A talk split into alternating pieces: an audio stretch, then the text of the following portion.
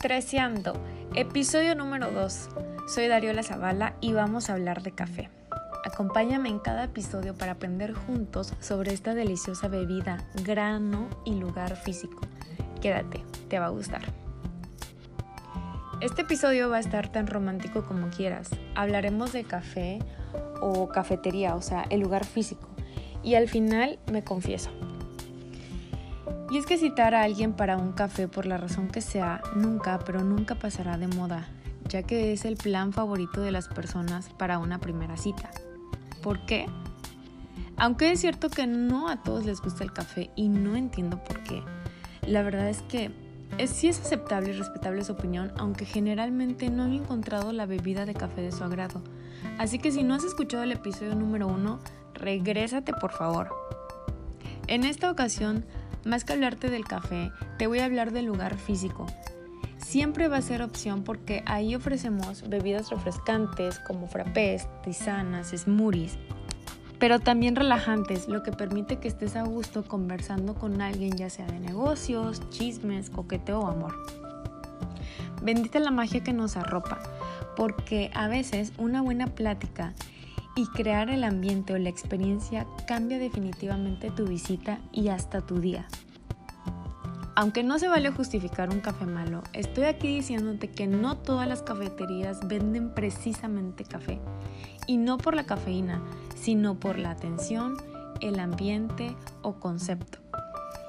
¿Has escuchado, por ejemplo, que Starbucks vende experiencia? Es real, tienen todo para que pases un momento agradable y esa es la razón por la que regresas. Entonces, te recomiendo que si vas a invitar una tacita de café, primero comprendas cuáles son tus intenciones para que elijas el lugar adecuado. Si el tema no es el café como tal, sino que vas a sacar al romántico empedernido, hay cafeterías que te ayudan muchísimo porque tienen la iluminación, temperatura y tal vez la música adecuada. Pero si vas a hacer negocios, búscate una opción con conexión a internet en caso de que necesites presentar algo con mejor iluminación y con música que te permita comunicar claro el mensaje sin que te salgas del tema o se vayan por la tangente contigo. Tampoco queremos irnos sin cerrar esa negociación al grado de relajarnos tanto y adiós intenciones. Por otro lado, las barras de especialidad generalmente, y no digo que todas, pero tienen su enfoque 100% al café, puesto que el sonido del molino, erogación del espresso, emulsión de leche y, por qué no, hasta la licuadora que hace frappés, eso es lo que valoran ciertos clientes. Aunque no lo creas, así como hay personas que se relajan con el sonido de la lluvia o fuego, hay quienes sienten esta atracción por sonidos específicos de una actividad. Reciben el nombre de ASMR, acrónimo de respuesta sensorial meridiana autónoma. Por cierto, hay un documental en Netflix, eh, se llama Seguir para Creer. Episodio Los susurradores de Internet. Está en la parte 1 y es un episodio de 18 minutos. De nada. Que pone sobre la mesa este fenómeno de Internet y básicamente significa ver en YouTube videos de actividades y sonidos de gente haciendo cosas. Yo sé que suena lunático, pero te aseguro que tienes un ASMR y no lo sabes. Bueno, no sabes que existe un término para esta situación o tendencia que ha agarrado fuerza y esto sale a colación porque los gurús en preparación de café, mejor conocidos como baristas, usamos los sentidos como en muchas actividades, pero el oído es fundamental para saber si estás haciendo algo correcto o va por mal camino. Entonces, satisface ver cómo alguien realiza la actividad y el sonido natural que provoca. Puede que no sea barista, pero que a ti te guste. Por ejemplo, cuando llueve a mi compañero le encanta vernos cómo escurrimos agua. Pero al grado que lo disfruta literal y puede sentarse a tomar una, una taza de café, observarnos y escuchar. Pero si invitas a alguien a tomar un café, difícilmente encaja aquí. La nueva ola de cafés to go. Sí, la pandemia vino a cambiarnos ciertas cosas, pero también a sacar la mejor versión de cada quien, y las cafeterías no fueron la excepción. El café to go o café para llevar apenas está agarrando fuerza en nuestro país y en pañales en nuestra isla. Ya vi que hay dos cafeterías de este estilo aquí en Carmen. Y como su nombre lo dice, es pasa por tu café y te vas. En las películas vemos todo el tiempo que en Nueva York la gente compra su café y camina como si no hubiera mañana. En la Ciudad de México, debido a las complicadas distancias, aplica. Claro, hay zonas que te dan ganas de caminar y ser hipster. Lastimosamente en Ciudad del Carmen siempre hace mucho calor. No tenemos senderos o banquetas para caminar y todo está relativamente cerca, así que preferimos ir a una cafetería como punto de encuentro, consumir en el lugar, ir al baño del lugar y tardarte cuatro horas en el lugar. Pero, si te cuento todo esto es para que por favor no toxiques. Respeta el formato de cada negocio. O sea, si vas a conquistar a alguien con un café to go, es porque van a caminar con el café que compraste o lo vas a tomar en tu auto, oficina, parque, gym, escuela. Bueno, cuando regresen las clases presenciales. Pero por el amor de Dios, no puedes quedarte ahí, ni en una mesita de aladito, porque esa mesita seguramente es para que esperes cómodamente tu pedido. Y chicas, no pidan el baño.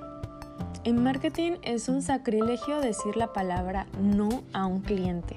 Y en este momento no eres mi cliente de café, eres mi cliente de contenido. Y justo por este rollo en donde el cliente siempre tiene la razón, nos perdemos como negocios y no sabemos cómo decir no. Nos falta como emprendedores, pero también como clientes, así que échasle la mano. Puede que, los, em, puede que sean empleados y no el dueño el que te atienda. Por tal motivo, no tienen la habilidad para decirte que no por miedo a crear una insatisfacción en tu compra. Porfa, sé consciente.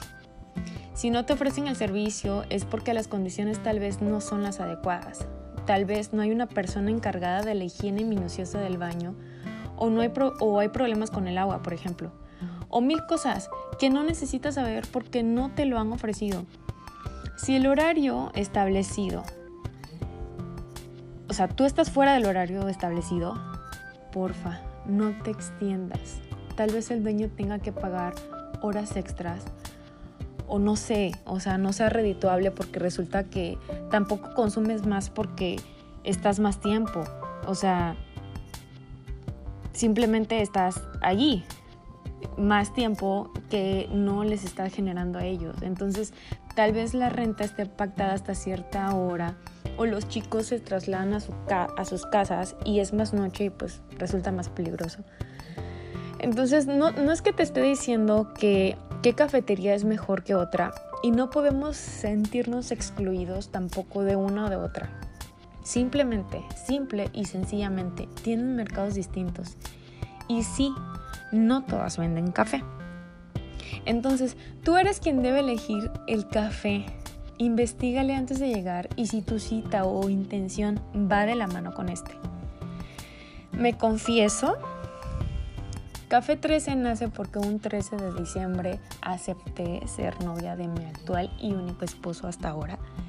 Y justo fue en un café en Ciudad del Carmen, que ya no existe por cierto. Y yo recuerdo que esa cita para mí fue perfecta. El frappé porque Siempre pedía eso. Yo creo que ya me tomé todos los frappés que me tocaban en esta vida. Pero no era lo mejor. Fue la compañía, fue el romanticismo, lo que me hizo creer que era lo mejor.